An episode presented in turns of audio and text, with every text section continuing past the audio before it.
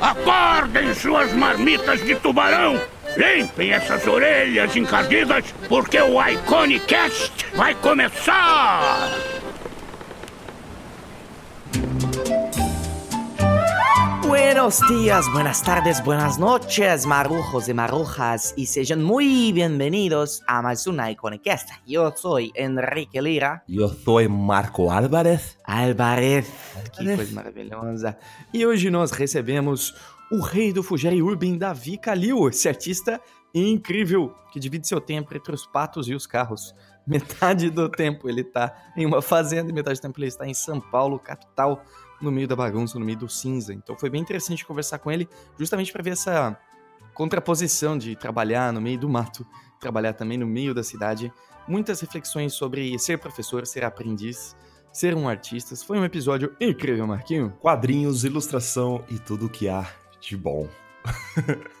e pessoal, a gente não pode deixar de pedir para vocês, Pode vocês sabem como o. YouTube funciona, vocês precisam deixar a sua avaliação e a sua inscrição no nosso canal. Se vocês gostam do nosso trabalho, por favor, não esqueçam de deixar ali o seu joinha, esse tipo de coisa, e no seu agregador de podcasts, deixe a sua avaliação também. Por favor, a gente tem que jogar no jogo da casa, né, cara? O YouTube funciona assim, a gente precisa pedir, não tem jeito. É isso aí. Muito obrigado, gente, que tá deixando aí o seu carinho pra gente, suas estrelinhas, seus comentários. A gente lê todos os comentários. Muito obrigado, gente. Quem É. tá enviando os recadinhos na garrafa também, você consegue deixar o seu recadinho. Aqui embaixo tem um link, você vai poder deixar o seu recadinho. E geralmente a gente lê no final do episódio, tá bom? Então, sem mais delongas, simbora para o nosso show. Vamos!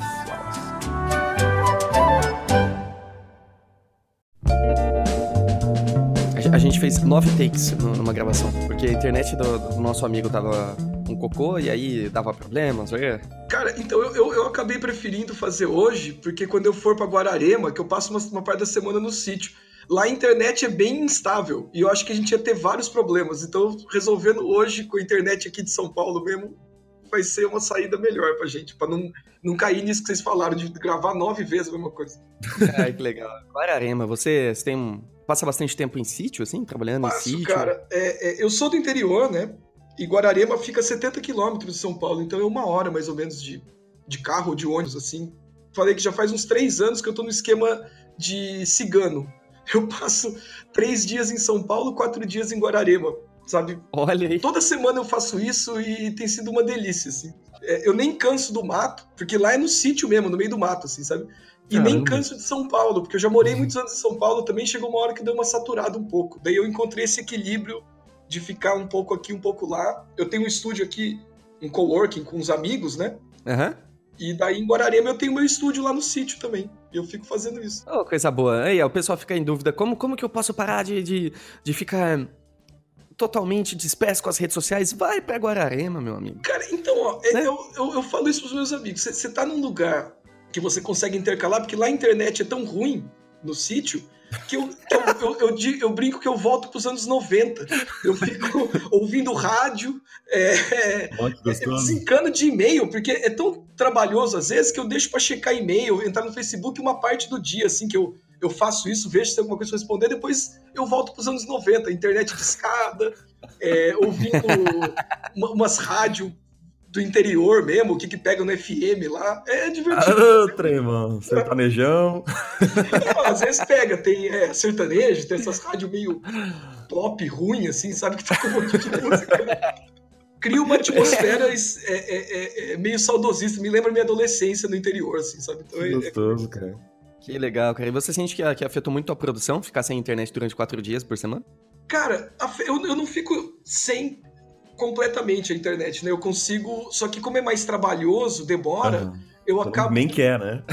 É, então, eu, eu acabo não ficando como a gente fica em São Paulo, com tudo aberto no computador o dia inteiro, sei lá, Uhum. é, é, sabe, todas as janelinhas de todas as Ah. redes sociais.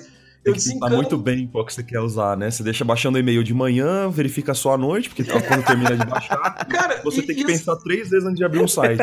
Não, eu, eu não vejo vídeo, essas coisas eu desencano. E, e- e é engraçado, porque eu uso as redes sociais profissionalmente mesmo, né? Eu, eu, eu dou aula, eu faço muito contato também com, com outros artistas.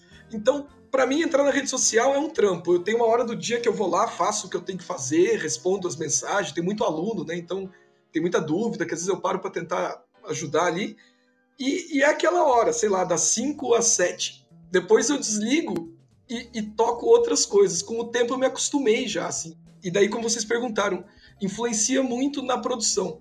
Principalmente na hora de escrever roteiro, porque ajuda a criar uma introspecção maior, assim, sabe? Você fica realmente esses, esses todos esses dispositivos tecnológicos, eles ajudam pra caramba em um monte de aspecto, mas eles ficam interrompendo a nossa linha de raciocínio, porque você fica toda hora né, sendo chamado para responder alguma coisa e tal. Então, oh, yeah. é, ajuda, mas eu, eu, eu não abro mão também dos aparatos tecnológicos. Como eu falei, eu, eu não acho que seja um, uma solução se isolar de tudo. Eu, eu, mantenho esses três dias que eu passo em São Paulo, daí eu, meu, converso com todo mundo, respondo tudo quanto é coisa, gravo vídeo também, porque eu tenho um canal de tutoriais de pintura no YouTube, então eu tô sempre atualizando as coisas por lá. Uhum. É um equilíbrio mesmo, né? Eu acho que é tentar achar esse equilíbrio entre esses dois extremos aí. E a gente fica ali no meio, parece que funciona. É, com certeza, cara. É uma coisa bem interessante você falar isso. É como muita gente.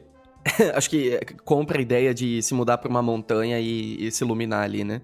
E eu não acho que, que, é possível, porque a gente evolui através do, do convívio com os outros, né? Então, cara, então, eu, eu, também eu não tenho. Essa... o meio termo é muito importante. Eu, eu não tenho essa visão romântica, não, de que você vai se isolar e vai, sabe, tipo, criar um. Sai uma obra-prima, né? É, é, é, é, o contato que eu tenho, principalmente com os alunos e com os meus amigos do estúdio que eu divido aqui, os feedbacks que eu recebo, é, ou os meus alunos mesmo que, que já vêm, muitos são bem mais novos que eu, e daí já vêm com outras referências que, que eu não teria caso não estivesse em contato com eles. Eu acho que isso aí é essencial mesmo. E é engraçado, porque, por exemplo, eu, eu me adapto bem no sítio, mas eu cresci no sítio. Até os meus 18, 17, 18 anos eu morava no interior. Essa ideia, eu vejo uma galera que mora a vida inteira em São Paulo e fala: não, um dia eu vou morar no meio do mato. Eu falo, cara, se você não começar agora, você não vai conseguir depois de velho. se adaptar, né? Começar a aprender. É, cara, tem um monte de coisa que você precisa aprender para poder morar no sítio, assim, sabe? Se você chegar lá no fim da sua vida, assim, meio igual a galera acha que vai se aposentar, você não se adapta é, é, tem, tem várias coisas que são diferentes mesmo, assim, né? De ficar no meio do mato lá, sei lá. Eu tenho uma visão um pouco romântica, eu assisto aquele Primitive Technology, já falei várias vezes aqui no podcast. Maravilha, nossa, um dia eu vou lá. Só que aí você esquece do tal do pernilongo, sabe?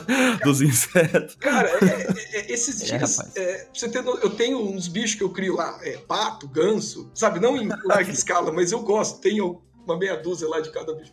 É, e um, uma gansa que eu tenho, ela, ela voou assustada com o cachorro e bateu no fio de alta tensão.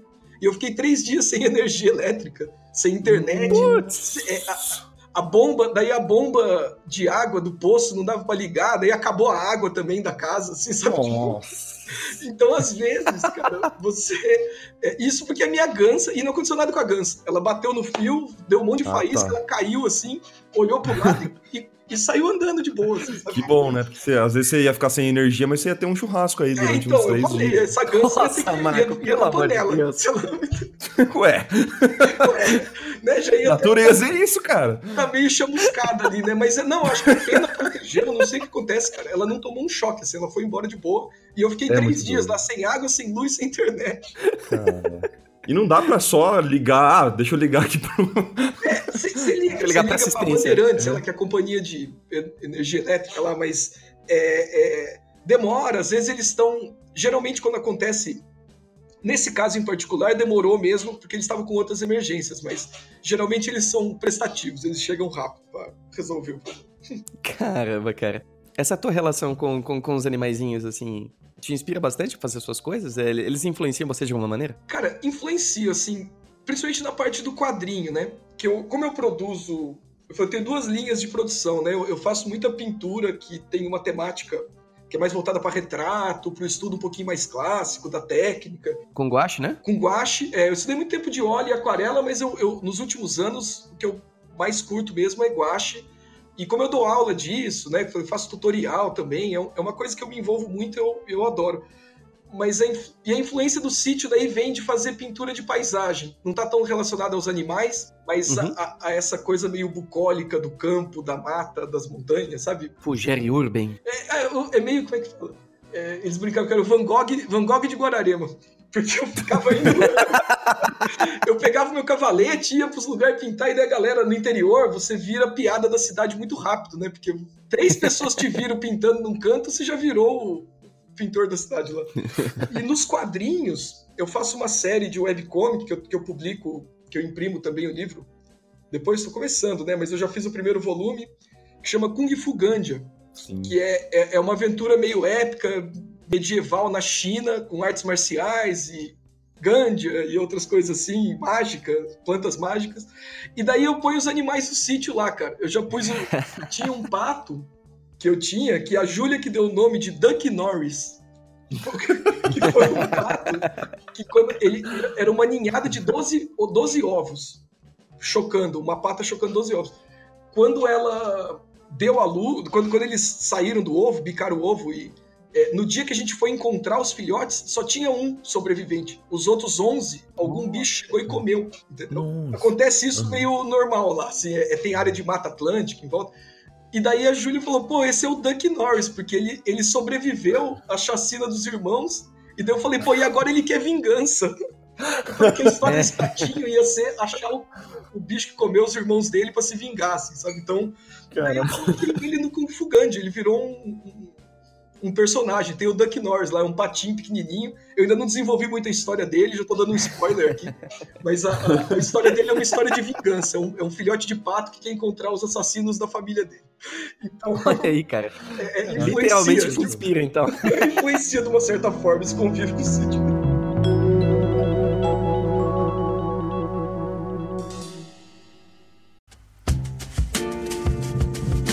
Então hoje você faz bastante pintura e você também já fez quadrinhos, né? Você... Eu, eu faço ainda, é, é, é, simultâneo, assim, eu faço as duas coisas. É, é, a parte da pintura já vem desde muito cedo, apesar de eu gostar de quadrinho também desde criança. Mas a, a pintura eu me dediquei por alguns anos, assim, bem sério, a, a aprender uma técnica mais voltada para pintura clássica, assim, ou pintura do século XIX, na verdade, um pouco no período do impressionismo, assim, eu, e daí eu virei professor de pintura também, porque naturalmente você começa, né, eu já dava aula na Quanta e comecei a dar aula de pintura, fui, fui me envolvendo com isso. E em um determinado momento eu também comecei a desenvolver meus projetos de quadrinho, que são uma linha completamente diferente, assim, sabe, da pintura, de uma certa forma. E a webcomic eu, eu posto no é, kungfugandia.com. Tem a webcomic gratuita lá. Eu, tô, eu vou postando em capítulos e depois, quando fecha um arco, eu faço um catarse, alguma coisa assim, e publico o volume impresso. Que demais, cara. É, é o que eu tenho mais curtido, pra ser bem sincero, assim, hoje em dia, é, é, é desenvolver o roteiro e depois poder materializar a ideia, né? Através do quadrinho, porque é engraçado quando é só uma ideia na sua cabeça, é algo meio etéreo, é algo meio que não existe. Assim, né? uhum. Mas quando você começa a dar é forma verdade. e publica, é uma sensação muito louca, né? Meio mágica, assim, de pegar algo que não existia que só era uma coisa meio vaga na sua cabeça e vira um, um gibi, as pessoas leem e, e, e, curtem um personagem ou outro. Não sei, é, eu tenho gostado muito, muito, muito de fazer isso. Eu acho que é eu tô mais curtindo fazer hoje em dia. Ah, que coisa boa, que coisa boa. Uma coisa que a gente sempre recebe de pergunta das pessoas se existe demanda para arte tradicional. Aquela pessoa que não, ela, não, ela não quer fazer arte digital, ela não gosta ela se dá muito bem com a arte tradicional, ela quer fazer mais disso, mas ela acredita que ela não tem espaço no mercado, ninguém vai querer uma obra tradicional. Qual é o seu ponto de vista sobre isso? Então, cara, é, é... Eu, eu, vejo assim, são duas coisas. Uma coisa, são dois trabalhos que você precisa aprender, dois ofícios. O do artista e o do vendedor. Sabe, é, é, hum. é o artista é uma coisa, o vendedor é outra. É, eu vejo muita gente reclamar, mas eu, eu acredito, pelo que eu enxergo do mundo hoje aí, do, do jeito que tá, que tem espaço sim para tudo. Tem, tem galerias é, é, é, especializadas em vender pinturas e obras originais de gênero, que eles chamam às vezes, né? Que já é mais, sei lá, tem uma galeria é, é, mais, mais nos Estados Unidos e na Europa, Japão. No Brasil é mais fraco realmente esse mercado, mas se a pessoa quer entrar nessa, ela, ela não tem que pensar na barreira do país, assim, sabe? Tipo, você tem que ir aonde o mercado tá, né? É, então eu acho que se tornar um bom artista é uma resposta que a gente tem, mas se você quiser viver do seu trabalho, você tem que aprender a vender ele também. E vender não necessariamente é você que vai fazer a venda, mas é arrumar um agente, arrumar uma galeria que te represente. Então, eu acho que essa, essa, essa pergunta que você fez, eu, eu, também ouço bastante, mas eu acho que são duas questões que a pessoa confunde, por isso que essa pergunta fica, fica tão bizarra assim. Uma é, se você quer aprender a uhum. pintar e você tem paixão por isso, alguma coisa, você tem que entrar nessa e aprender e ver é, é, até onde você consegue chegar, qual realmente é o seu interesse nisso. Depois tem que dar uma olhada para o que você faz e ver se tem um mercado para o que você gosta de fazer, que é uma outra treta, né? Sei lá, eu tenho tive professor, é, um professor de pintura de paisagem ao óleo, chama Alexandre Heider, é, é um puta professor, e uhum. ele trabalha com umas duas galerias que são especialistas em vender é, pintura de paisagem. Então eles já têm um público para isso, eles já fazem exposições e já têm um, um, um, contato com as pessoas que consomem esse tipo de trabalho, sabe? É, é o ofício dessa galeria. É, tem uma galeria chamada Núcleos, nos Estados Unidos, que eles representam um artista brasileiro chamado João Ruas. Não sei se vocês já viram o trabalho dele. Nossa, sim. É, é um monstro, né? É, se você perguntar pro João Ruas se dá para viver vendendo trabalho de arte tradicional, eu acho que ele consegue dizer que sim, entendeu? Então, então, então se tem, tem. Mas daí a chegar num nível que o mercado exige é uma, é uma terceira questão, né? Porque é, daí só você entrando no caminho de realmente estudar, se dedicar àquilo, é que você vai descobrir uma hora se você consegue atingir o nível que o mercado exige, né? E uhum. talvez, não sei se eu estou me prolongando muito, mas uma quarta saída que eu vejo muito frequente hoje em dia são artistas que usam o Instagram para encontrar o seu público e vender direto para eles. E eu conheço várias garotas ou artistas jovens, assim, 20 e poucos anos, que, que já têm um, um bom networking de fãs através das redes sociais e eles negociam direto com eles. E daí a galera vende fan art, vive, vive de vender o que gosta de desenhar, assim, sabe? Então os caminhos têm, mas, mas você você tem que ser competente não só na, na, hora de fazer o seu trabalho como artista, mas também na hora de saber colocar o seu trabalho no mercado. E eu acho que isso aí é um ofício que você uhum. tem que aprender à parte, assim, sabe?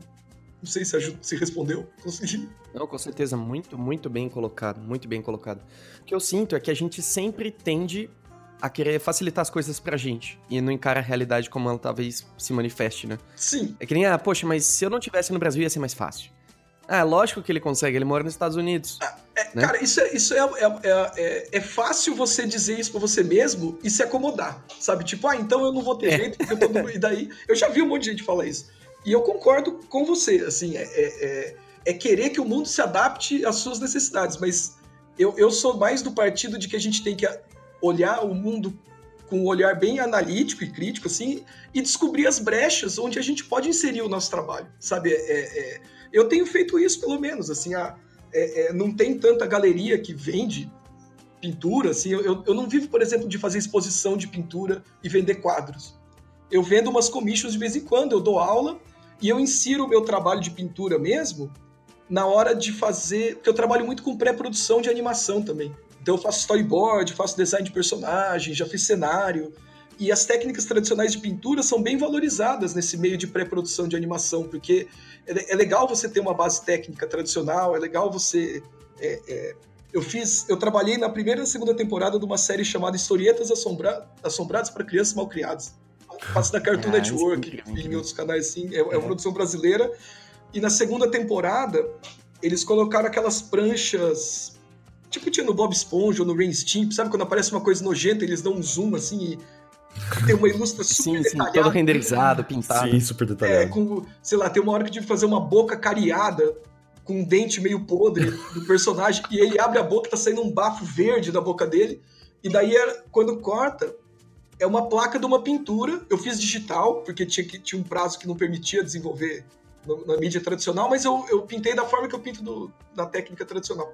E você vê assim, é, por conta de eu ter essa técnica de pintura, na hora da pré-produção, eles acabaram aproveitando essa técnica para inserir pranchas pintadas no meio do episódio, assim, por exemplo, né? E, e eu sempre brinco que quando um diretor, um diretor de arte está formando uma equipe para fazer uma animação, é como se fosse montar um quest de RPG, assim, sabe? Ele está pegando artistas com potenciais diferentes que ele vê que ele pode aproveitar de um jeito ou de outro. E eu acho que quando eu chego numa pré-produção, essa questão da pintura tradicional vem junto comigo. E quando o diretor, o diretor de arte, olha que eu sei fazer isso, eles tentam inserir isso no projeto. Então, é um, é um grande trunfo, assim. Eu sinto que, que ajuda muito a, a abrir portas dentro desse mercado que eu atuo, saber pintar bem. Então, independente de você viver de fazer exposições de pintura, de vender quadro, sabe, essas coisas, é, é a, o fato de saber pintar ajuda muito dentro da, desse mercado de artes visuais, entretenimento que a gente está inserido aí, né? Independente do que você vai fazer. Muito bom, muito bom. Eu tava refletindo sobre uma, uma frase recentemente, ela popou na minha cabeça assim. Crie coisas, não desculpas, né? Eu fiquei pensando nisso. É, perfeito, cara, perfeito, é isso aí. É.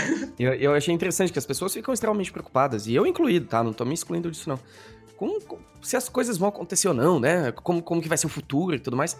E eu escutei uma outra frase de um cara que eu achei muito interessante, que é preocupação é ensaiar as coisas que você não quer que aconteça. Você fica ensaiando as coisas que você não quer que aconteça na sua cabeça. Ah, então no futuro vai ser assim, aí, putz, isso der errado. Você tá meio que ensaiando como as coisas vão acontecer, sabe? Em vez de se preocupar com uma coisa que precisa acontecer, né? Focar no, no que precisa é, ser feito. Então, exatamente. Então, estar pronto como artista, é independente do tipo de trabalho que você vai realizar, né, Davi? Acho que é mais ou menos isso que você tá falando, né? Sim, você vai descobrir enquanto faz, cara. É, essa coisa é. de, de se preparar muito para depois cair pro mercado é, é, é, é uma precaução, é uma prudência interessante, mas é quando você cai no mercado que você começa a ser colocado à prova e a descobrir realmente o seu caminho. É. Assim. É, é, eu nunca poderia uhum. dizer uhum. o caminho que eu, que eu vinha seguir quando eu não tinha entrado ainda no mercado e começado a trabalhar, porque era, era uma visão ultra romântica que eu tinha. É, é, tinha um glamour, parece, em torno da profissão do artista, do, do, ilustrador, que antes de eu trabalhar existia esse glamour na minha cabeça. Quando eu comecei a trabalhar, eu vi que era prazo, responsabilidade, são, são várias coisas. A gente enfeita muito a realidade, e até aquele que um de vocês falou agora, não lembro do. em ficar ensaiando na cabeça, né? As coisas. Uhum. O, o, perigo disso, no meu ver, você tem que fazer um pouco de ensaio, mas é criar uma expectativa muito grande com algo. E depois, sabe aquela coisa entre expectativa e realidade? E quando a realidade chega, você toma. Quanto maior a sua expectativa, maior o tombo, né? É, é, é. então, assim, eu, como eu dou aula, eu, eu lido muito com essa ansiedade, essa angústia dos alunos que estão naquela fase dos 20 e poucos anos. Eu tô com 38 hoje. Eu comecei a dar aula com 22. Então, é, é, antes eu tinha a idade dos meus alunos, hoje eu já sou quase 20 anos mais velho que, que a maioria deles, mas eu ainda me lembro dessa angústia e, de, e desse é, essa preocupação de tipo, ah, é, tem essa cultura do ah, você vai ser artista, vai morrer de fome, você vai ter que trabalhar com outra coisa para poder desenhar na hora vaga, sabe? E, e isso uhum. assombra a gente. Os nossos pais põem essa preocupação na gente. Quando, quando você decide seguir esse caminho, você, você ouve de todos os lados, né? Esse tipo de preocupação. E o Marcelo Campos, lá, que é o dono da Quanta, que é um cara que me ensinou muito quando eu comecei a trabalhar, ele tem uma resposta para isso que, que às vezes até ofende um pouco as pessoas. Mas ele falou assim: ninguém é obrigado a ser artista. Ninguém pôs um revólver na sua cabeça e falou, vai ser desenhista, vai fazer quadrinho. Então essa galera que fica reclamando tinha que pensar assim: pô, ninguém obrigou vocês a fazer isso. Vocês podem em qualquer momento desistir e, e levar uma vida normal, se é isso. Sabe assim, se, se tá um incômodo tão grande quando ele fala isso, geralmente as pessoas ficam um pouco incomodadas, mas eu entendo o que ele quer dizer. É que no final das contas, a gente trouxe essa responsabilidade pra gente e ficar reclamando realmente não vai ajudar em nada. Sabe? Se você quer realmente comprar essa briga, vai lá e encara os desafios que tem, encontrando saídas para os problemas, porque cada um vai ter um caminho para seguir. Ao mesmo tempo, para não parecer muito cruel esse ponto de vista, tem o lado da, do, do bem-estar que a arte traz para sua vida se você não quiser se colocar no caminho de um profissional. Eu tenho muitos alunos que eles vêm atrás da pintura como um complemento para o trabalho deles, sei lá, um, um fotógrafo, um diretor de arte. Ele não quer aprender a pintar para viver, para ser pintor. Ele quer ter aquele conhecimento para quando ele for exercer a função dele, ele ter mais camadas, mais coisas sutis para acrescentar, seja né, no feedback, alguma coisa assim. Então, eu acho que a, a pintura ou o estudo da arte ele pode vir para potencializar um trabalho seu. Você não precisa necessariamente jogar, transformar sua vida de uma hora para outra e virar um artista seminômade aí. É, e tem a função terapêutica também, né? Que a gente não Cara, pode esquecer. É, é, a arte, ela é terapêutica também. Você não precisa ser um profissional, é, né? Traz um peso muito grande isso, né? Eu, eu sempre pergunto para os alunos, uhum. porque o meu grau de exigência com o aluno vai depender de aonde ele quer chegar. Se a pessoa me falar assim, olha, eu quero aprender a pintar tranquilo, eu não tô com, com pressa, eu não tenho a pretensão de virar um, um grande pintor, mas eu, eu, eu, quero desvendar essa técnica, eu acho incrível, eu acho lindo, e eu trabalho, é, é, sei lá, numa área que isso vai me ajudar também. Esse, a pessoa, quando me fala isso, eu vou levar ela num ritmo. Agora, quando a pessoa fala assim, não, eu quero trabalhar na Pixar, eu quero fazer color script, storyboard, concept de personagem para os grandes estúdios do mundo. Daí eu vou cobrar essa pessoa de um jeito muito mais rigoroso. Entendeu? É assim que eu, que eu, que eu avalio o jeito que eu vou passando as coisas para meus alunos. Porque eu sei que, a, que essa pessoa que escolheu o caminho de querer chegar nos grandes estúdios, a competição vai ser muito pesada. Se ela não aguentar uma aula puxada, ela não vai aguentar o mercado que tem pela frente, entendeu? Então eu, eu tento. É, é, é, eu conduzo o ritmo da aula um pouco de acordo com o que o aluno busca também. Ia ser injusto colocar todo mundo no mesmo patamar e cobrar igual de todo mundo, assim, sabe? É, você se preocupa com as reações emocionais deles, assim, porque esse tipo de coisa pode gerar bastante ansiedade em algumas pessoas. Eu, eu desenvolvi ao longo dos anos um, umas formas de, de porque é, é, muito importante, você falou, a parte emocional, se, se você não dá uma trabalhadinha com alguns alunos, não são todos que precisam, para ele não ficar muito frustrado, ele ou ela, né? Muitos acabam desistindo, porque eles vêm com uma expectativa muito grande, né?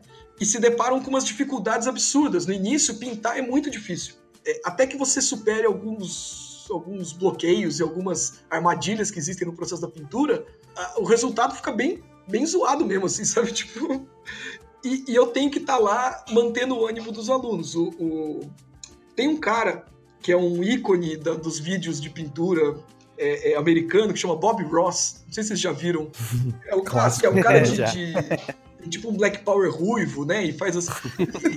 e ele, ele, ele, nos vídeos dele, tem um lance, que até que ele virou esse ícone, mesmo com quem não pinta, que é um, quase uma pintura de autoajuda. Sabe assim? Ele, ele, toda dica que ele dá, ele dá um jeito de fazer você se sentir melhor com seus erros, assim, sabe?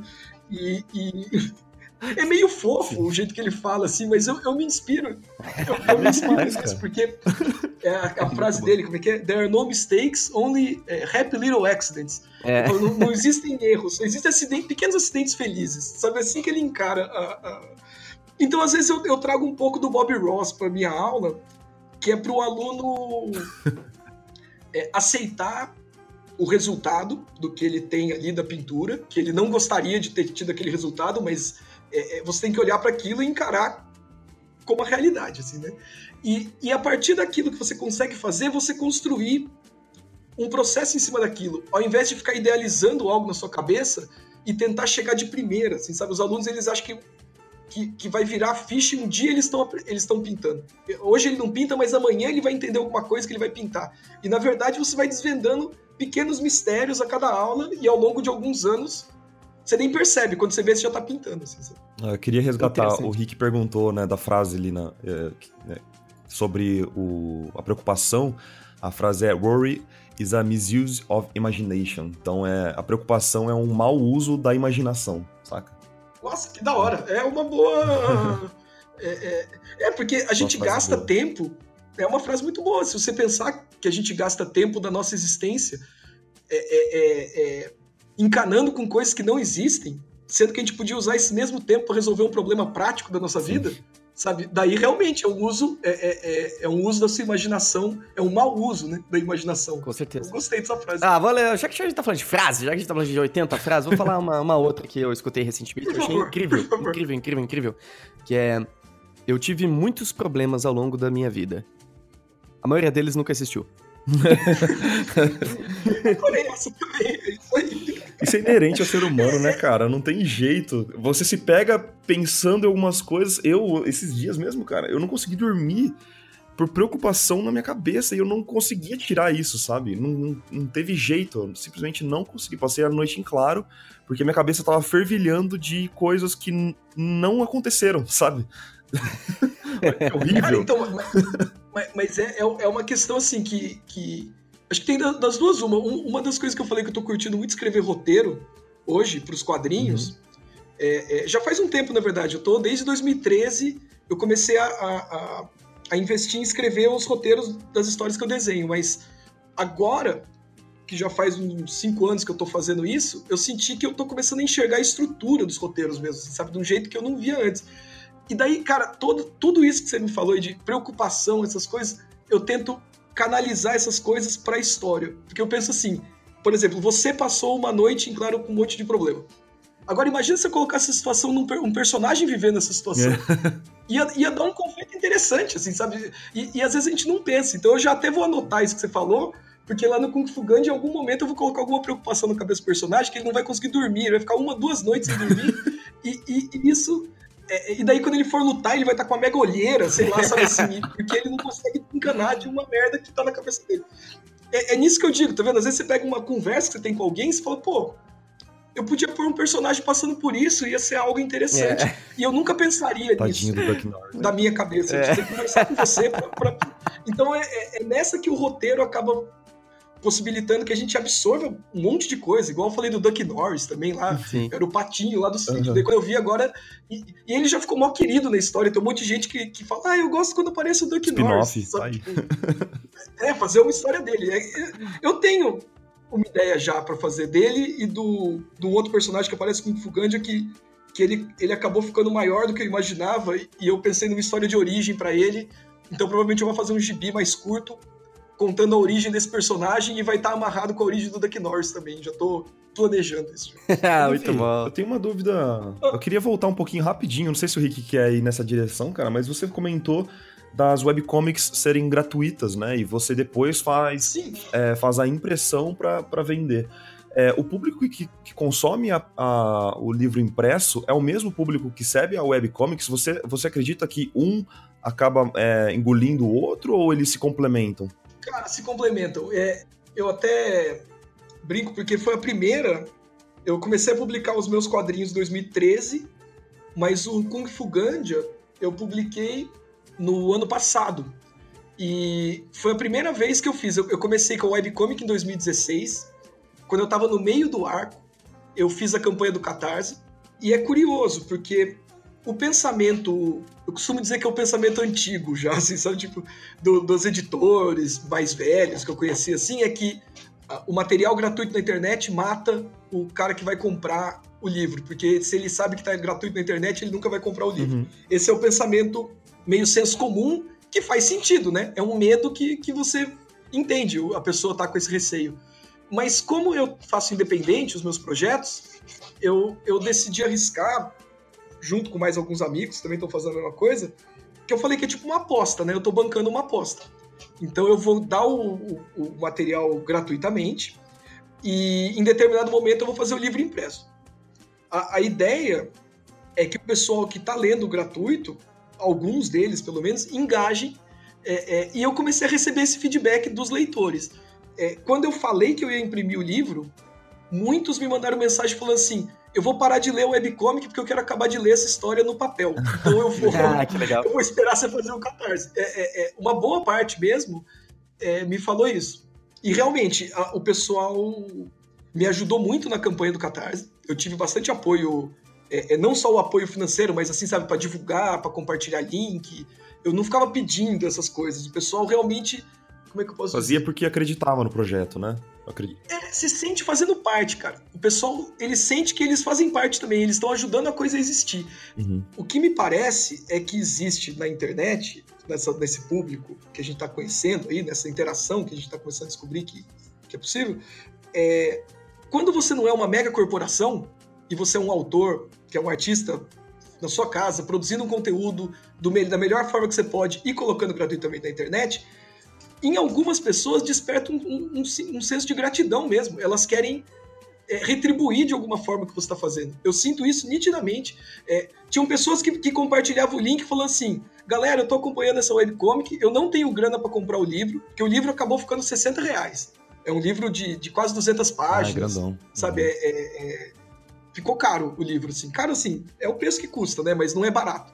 E o cara falou assim, pô, eu não tenho grana para comprar o livro, mas eu quero muito que esse cara consiga fazer o livro, porque eu tô lendo a webcomic, então tá aqui o link, se vocês puderem ajudar aí, ajudem. Sabe? Então quem não podia comprar ainda tentava ajudar divulgando mesmo, que já é do caralho já. Com certeza. É, então, eu não senti que perdeu nada, inclusive o fato da webcomic já ter sido lançada quando eu fiz o Catarse, as pessoas podiam ler um pouco e elas apoiavam, sabendo se elas gostavam da história ou não, sabe? É, é, é, eu acho mais fácil também, se você tem a oportunidade de criar um pouco do público, de apresentar é. o projeto para as pessoas, é mais fácil a pessoa arriscar um projeto novo se ela não vai ter que pagar nada no começo do que ela gastar 50 conto para ver se vai gostar, né? É isso que eu pensei, cara. É de, além de você construir um público pra sua história, é meio que um, é um teste para validar se aquela história vale a pena também de ser impressa.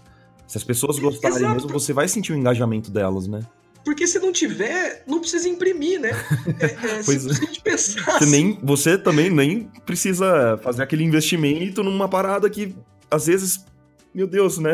Ninguém deu feedback antes, sabe? Que o não valia a pena, então, talvez. É, imagina, os projetos que eu tinha feito antes era assim. Eu, eu mostrava um teaser ou outro e eu lançava o projeto, e daí tinha que deixar a galera, pela curiosidade, vir atrás, né? Que também acaba funcionando, mas é, é, eu, tô, eu tô com as duas coisas. Assim, eu tô com um canal do YouTube também que eu ponho os tutoriais de pintura, e eu tô, eu tô pondo as aulas do meu curso de graça também na internet. E, e, no começo tem um monte de gente, assim, ainda tem, né? Um monte de gente que agradece, assim, fala, nossa, cara, é, eu sou do, sei lá, de uma cidade mais isolada aqui, não tenho grana para sair daqui, queria estudar pintura, agora com esses vídeos eu tô conseguindo aprender, pô, obrigado, se puder continua postando. E daí tem uma galera que veio perguntar a mesma coisa da webcom, falou, ah, você não tem medo do pessoal ver a sua aula do YouTube e daí não ir fazer o curso com você, porque já viu a aula? E eu sinto que foi o oposto também. As minhas turmas começaram a ficar mais cheias, porque a galera assiste a aula no YouTube e fala, pô, eu quero fazer aula com esse cara. Daí, se ela tem a oportunidade, ela vai lá e faz a aula. Se ela não tem, e eu tô podendo ajudar de uma forma, de alguma forma, essa pessoa, eu fico feliz. Porque, pô, o que eu já assisti de aula e tutorial no YouTube, de graça, o tanto que eu já aprendi, eu acho que seria só eu, eu postar as minhas aulas no YouTube seria de uma forma retribuir a isso, sabe? Porque uhum. eu, eu já absorvi muito conhecimento através de vídeo do YouTube. É, é, é, eu sinto que eu tô agora colocando um conteúdo da minha parte para retribuir de uma certa forma, para fazer parte de quem de quem alimenta de conteúdo e não só suga, né, as coisas. Ah, que coisa além E não, não é só por, por bondade no coração, como eu falei, eu, eu, eu sinto que isso traz benefícios para minha carreira, tanto a webcomic quanto os tutoriais, sabe? Então, é, é, é, lógico que tem o prazer de ajudar os outros, é, é, é uma sensação super boa quando alguém vem te agradecer por alguma coisa que você fez, que nem sabia que aquela pessoa existe, mas você tocou ela de alguma forma. É, isso é doido demais. Mas, mas, mas também não é só poliana, não. É, é, é, tem benefícios. Eu sinto nitidamente, tanto na quantidade de alunos que vem fazer aula comigo, quanto no pessoal que colaborou e ajudou a campanha do Catarse do Kung Fu Gandia, por exemplo. Os, os dois, eu acho que sofreram uma influência positiva pelo fato de eu ter disponibilizado de forma gratuita o conteúdo que eu produzi antes. Sim. Uhum. Essa é a dica, então, pra galera que tá querendo começar um projeto, né? Se você não tem já esse ímpeto de, de produzir um catarse de cara, né?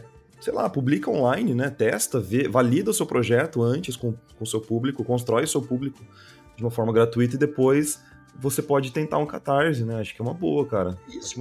Aprende, né? Aprende a fazer uhum. e o público te ajuda, porque a galera lê e, e, e, e dá feedback imediatamente. Assim, você acaba de postar umas páginas, daqui a um tanto de tempo já tem gente falando se gostou, se não gostou, se às vezes eles não entendem alguma coisa, daí na próxima sequência de páginas você já melhora o diálogo entre os personagens para deixar uma coisa que ficou confusa mais clara. Então o público ajuda a construir mesmo a, a... as aulas do YouTube também, que estão os tutoriais, nos comentários, os alunos, as pessoas que assistem, põe dúvidas, que daí nos próximos vídeos eu vou ajudando a sanar essas dúvidas. Então eles também me ajudam a construir o conteúdo que eu estou postando. É, é, é, uma interação muito prazerosa. Eu descobri que ela, o quão prazerosa ela é recentemente, porque antes eu não, não tinha ainda essa filosofia de, de colocar o material gratuito, assim, sabe? Eu, eu tava observando, eu já tinha até vontade, mas não sabia nem como. A, até só para aproveitar que você falou da dica para o pessoal que está começando, tem o, o, uma plataforma chamada Tapas, que acho que é tapastic.com, que é uma plataforma para você colocar seus webcomics de forma gratuita, tem aplicativo para baixar no celular, é, é, tem mais um milhão de outros webcomics gratuitos para você ler, é bem legal. E tem uma outra que chama Webtoon. Vocês já viram essas duas plataformas? Não sei se já... Acho que eu já ouvi falar do Tapas. É, alguém comentou. o Tapas no, é mais popular, no, né? No cast o, anterior. O, o Webtoon, ele é hospedado na Coreia. Ele parece que que pega o público em inglês lá, que né, qualquer um quiser ler inglês, mas eles têm também um, um, uma boa entrada com o público asiático, assim. E eu coloco a versão em inglês do Kung Fu Gandia na web, no Webtoon e em português no Tapas. Ah, interessante. Então, se você colocar kungfugandia.com, vai cair na versão em português do Tapas, mas lá tem um link para a versão em inglês do Webtoon. E, e, e daí eu tô também começando a explorar um público gringo, que é legal, né? Porque você recebeu uns feedbacks é, é, do pessoal que tá lendo em inglês, você vê se as piadas estão funcionando numa outra língua também. É, é eu, eu, eu, sou muito favorável hoje de quem quer começar, realmente começar pela webcomic, sabe?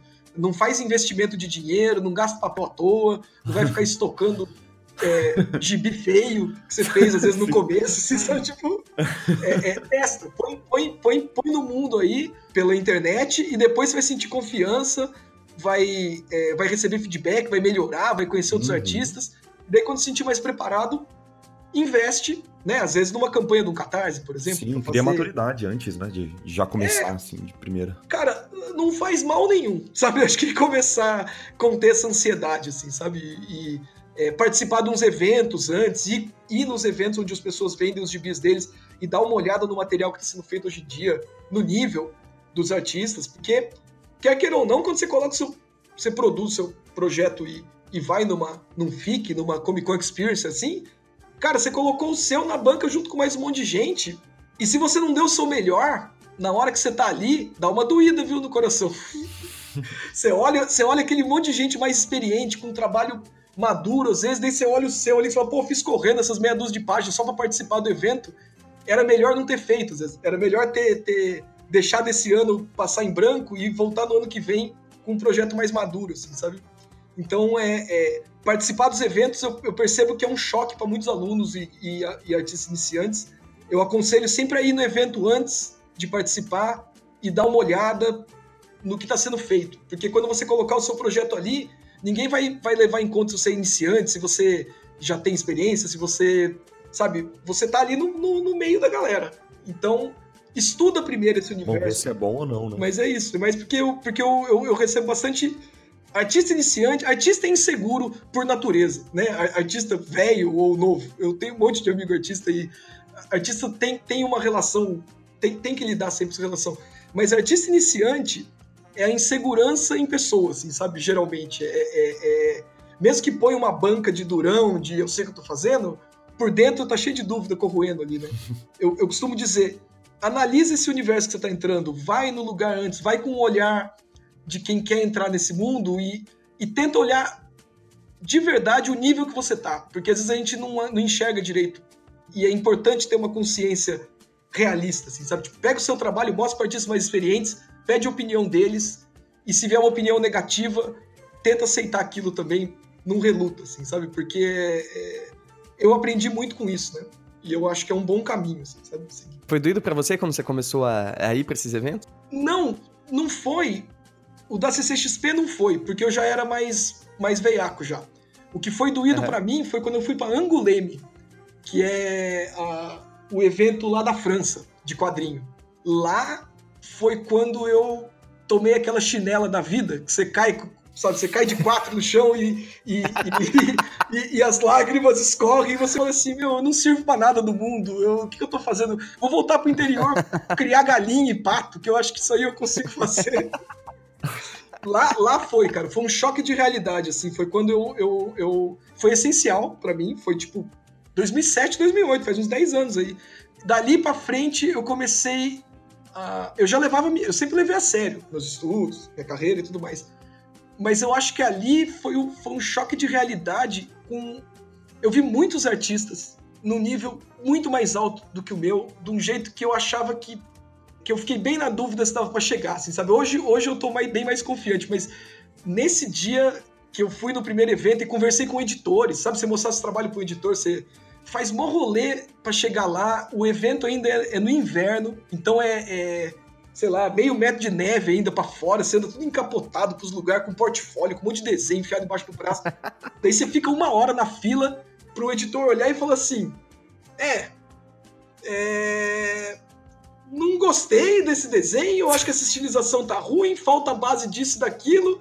Daí ele fecha seu portfólio em menos de cinco minutos e fala, ó, estuda mais aí. Eu falo, eu já, assim, eu já dava aula de desenho, já estava publicando ilustração no tempão.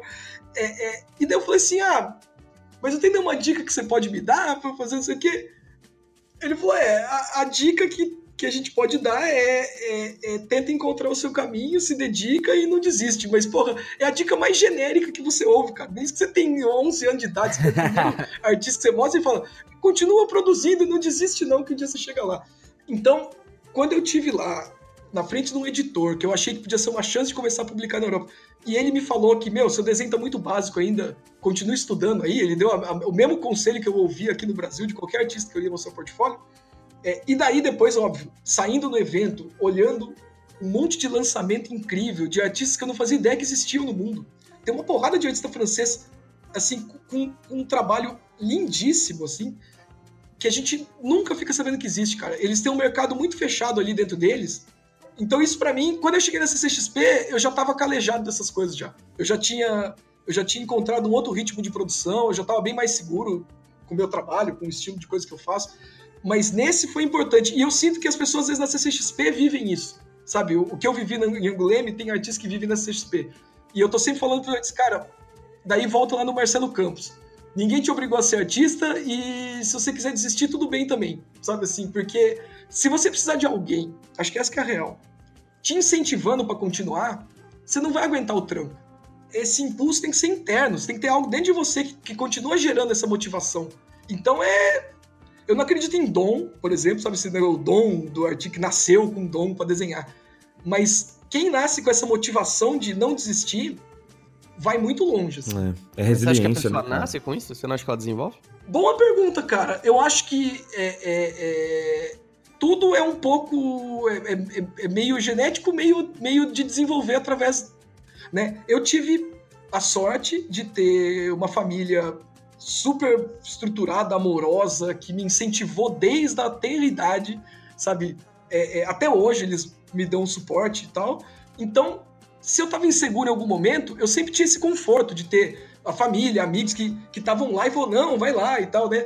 É, então isso provavelmente me deixou mais confiante, porque é, é, eu fui um felizardo de ter essas coisas, né? Assim, é, talvez eu poderia, se eu tivesse apanhado da vida desde muito cedo, deixado de acreditar no meu potencial e desistido muito mais fácil. Então, eu concordo, acho que. Mas é interessante você, você falar isso, porque a gente acabou de argumentar que se você precisa de apoio externo, você não vai muito para frente, de motivação externa, mas foi justamente então, isso que te é, ajudou porque, aí pra porque frente. você levantou essa questão.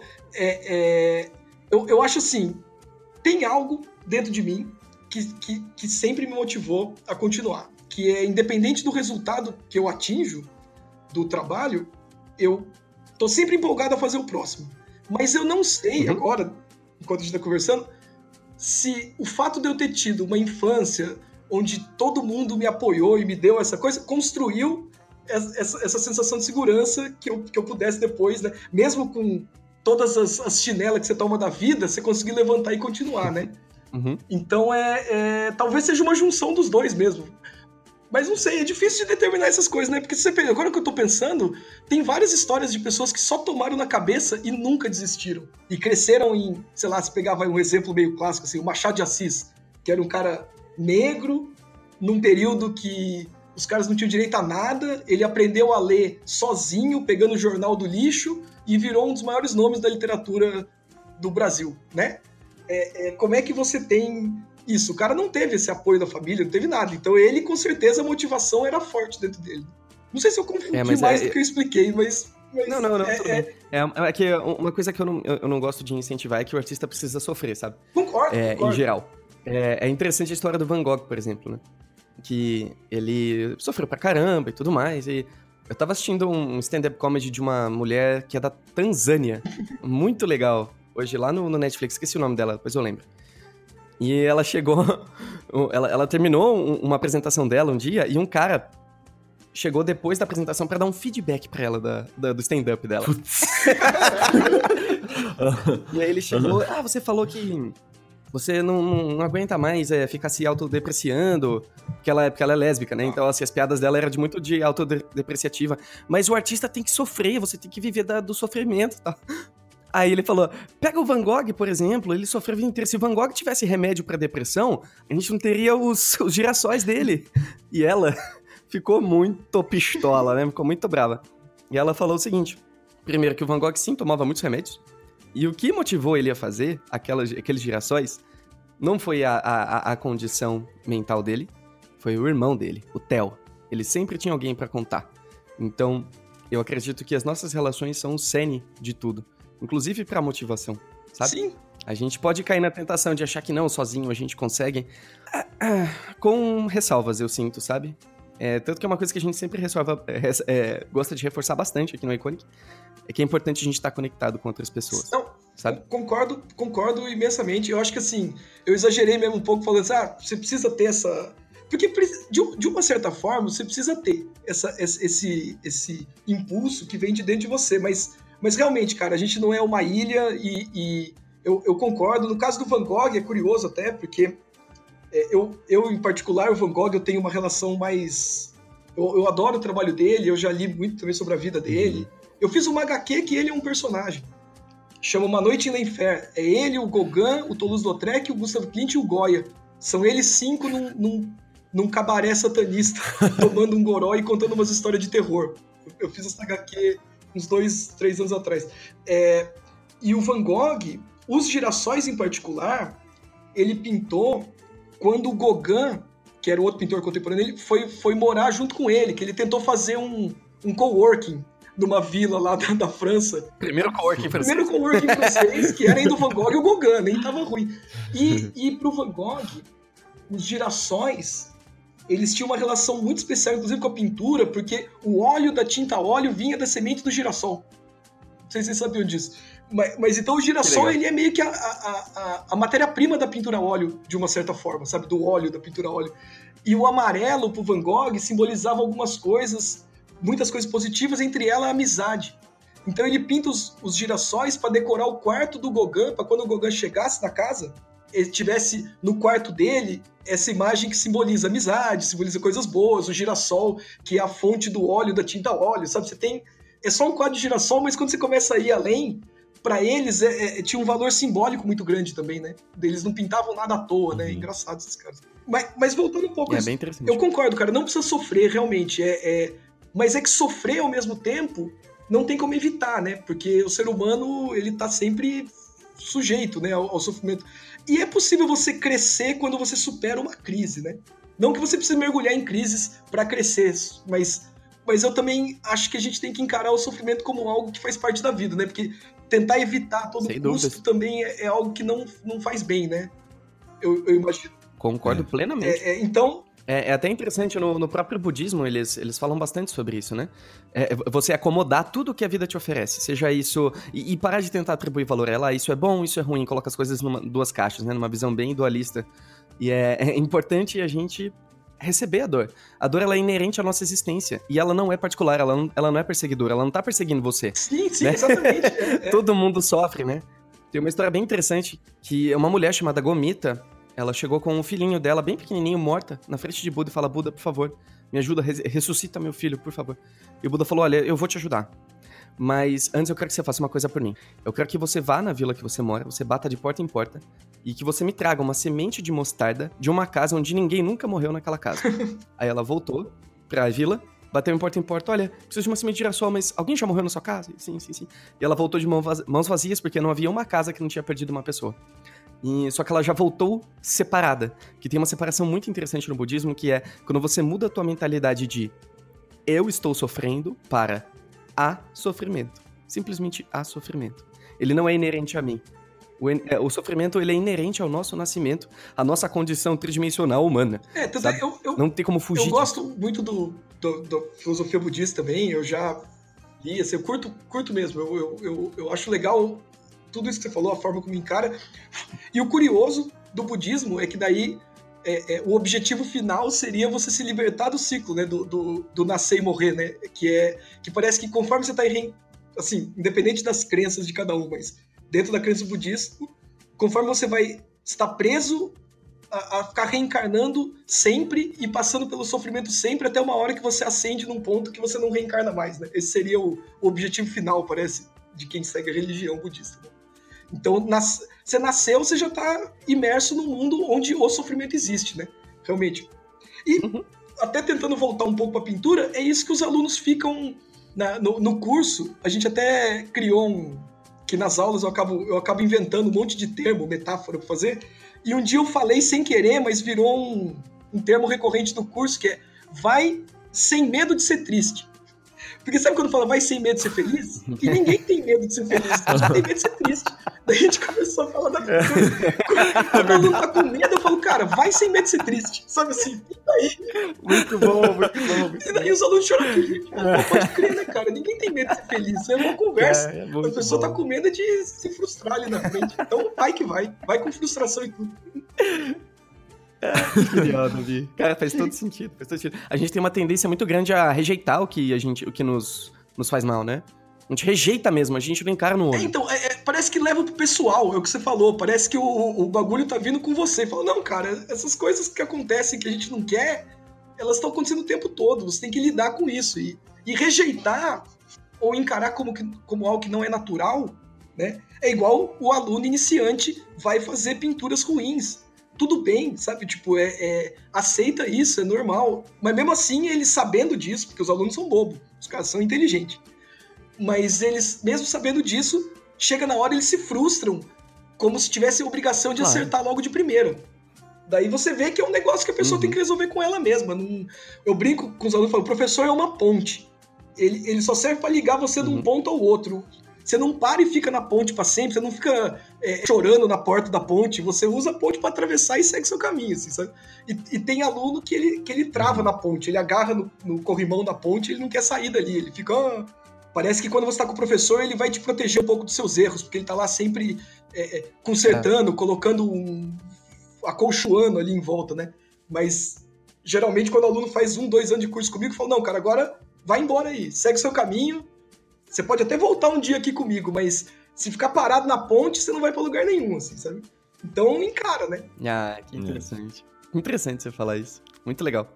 Estimular sempre a pessoa a seguir o próprio caminho e crescer, né? A gente ter, ter, essa função de ponte é muito importante mesmo. Até porque o professor não, não, tem, não é dono da verdade de forma alguma, né? Ele tá ali para passar as, as suas experiências. Né? E, e, e, é fácil, porque o aluno vem buscando a verdade. Se você quiser jogar que é. ó, esse é o jeito de pintar certo, vários alunos acreditam porque eles estão sedentos por uma fórmula e por, por uma verdade bem é. Assim. então, quando você fala, cara, ah, o que eu tive inúmeros professores. E uma coisa que passar por inúmeros professores me, me, deixou, me mostrou de uma forma bem clara é que cada um seguiu um caminho e o que eu tinha que fazer em algum momento era começar a trilhar o caminho que eu escolhesse. Se eu tivesse parado no meu primeiro professor, provavelmente eu ia acreditar que o caminho que ele seguiu é o caminho certo e eu ia ficar tentando emular o trabalho dele a vida inteira. E é isso que eu tento evitar com os meus alunos. Até porque a gente desenvolve uma relação de amizade, eu sou falador, eu fico fazendo um monte de piada no meio da aula, e daí os alunos gostam, às vezes, do clima da aula, mas tem que entender que aquilo é passageiro e aquilo é, é. O ideal é que ele conheça o processo de diversos artistas e daí ele vai construir o dele a partir desse repertório, a partir das experiências de vida, do jeito que ele lida com o sofrimento, de tudo isso que a gente já falou, né? Do, do... Isso aí é a matéria-prima e uma hora fica muito claro o que você tem que fazer. Eu, eu, eu percebi isso. Por isso que, que dá uma certa confiança em algum ponto, assim, né? Como eu falei, a gente eternamente a gente sofre ainda momentos de, de achar que não vai dar certo. É foda, né? É ser humano, não tem como. Mas, mas no geral, quando eu me comparo com o Davi com 20 e poucos anos, chegando em São Paulo com portfólio, é, hoje eu sou uma pessoa muito mais é, confiante, determinada e com uma clareza muito maior do, de, de onde eu quero seguir com o meu trabalho, assim, sabe? Então eu, eu se serve de conselho para os alunos, para os artistas jovens que estão ouvindo aí, cara, não, não para, continua e acredita, acredita em você, em ser você mesmo, assim, sabe? Porque tem todo mundo, é meio clichê isso, mas todo mundo tem algo especial que se souber lapidar e mostrar pro mundo, vai encontrar algum, algum público, alguma reação interessante com isso, né? Caminhante não há caminho, se faz caminho ao caminhar, não é mesmo? Ó, oh, que bonito, tá filosófico. Ah, não, nunca é diferente, pode ficar sossegado.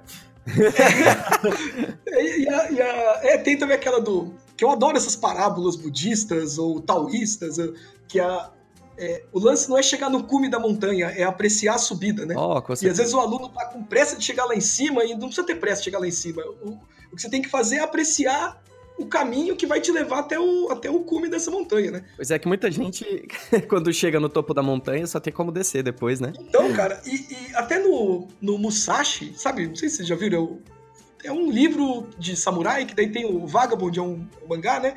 É, ele, ele brinca com essa metáfora. E daí, uma hora, o Musashi chega numa montanha, que ele vê como uma, é uma montanha de verdade, mas ele encara como uma metáfora para a vida dele. E quando ele chega no topo da montanha, ele olha e tem um monte de montanha bem maior do que aquela em volta. e daí ele fala assim: caralho, então eu subi até aqui só para descobrir que isso aqui não é nada, que ainda tem, eh, sabe, coisas muito maiores para é, mas vou complementar um pouquinho essa. Eu tô pensando agora, né? Que quando você chega nessa, nesse topo da montanha para olhar que tem outras montanhas maiores, serve de alguma forma para você olhar para trás e ver o caminho que você trilhou até ali. Né? Então, é, se você não curtir aquele caminho, se você chegar lá em cima e olhar aquele caminho, você vai só perceber um caminho que você não curtiu. Então, e daí ainda o pior, que eu falou lá, é, dali pra frente é só descida. É. é, é, mas, mas eu, eu, concordo. Quando eu cheguei em Anguleme, lá que eu falei, foi meio isso, assim. Beleza, não foi uma puta montanha que eu subi. Eu cheguei lá em Anguleme e tinha subido num morrinho, assim. Mas quando eu olhei para cima, cara, era tanta montanha maior, tinha umas montanhas que subiam lá nas nuvens, assim, que eu, que eu tive que falar, bom, Daqui para frente agora eu vou ter que comprar um par de bota novo, reforçar a jaqueta aqui, colocar um cachecol a mais e continuar subindo, porque vai demorar mesmo essa subida, assim, né? Vamos indo.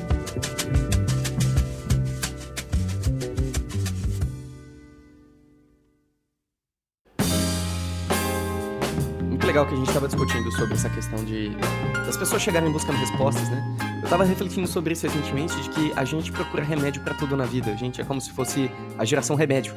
A gente acha que tem uma solução instantânea para tudo. Uma solução para sua incompetência, uma solução para suas dúvidas, uma solução para o seu corpo que você está insatisfeito com ele. Tudo você toma uma pílula e pum, tudo resolvido. Não é mesmo? É, não tem mais esse processo. A gente não gosta mais de caminhar. A gente gosta de chegar. E a gente perde aquela noção de que as coisas emergem da gente, elas não simplesmente ascendem, não é? Então acho que talvez Sim. essa busca por buscar. Eh, eh, essa busca por buscar, eu tô um poeta mesmo. acho que se perguntar uma coisa muito importante é: o que que tá tentando emergir de mim? O que que tá querendo falar mais alto dentro de mim? Eu acho que as respostas, elas não existem, mas aos poucos você vai começando a revelar coisas que fazem sentido para você, não é? Se você tiver essa, essa busca consciente de o que está tentando emergir dentro de mim, é, tem se mostrado uma coisa bem funcional na minha vida, sabe? Por isso que eu digo.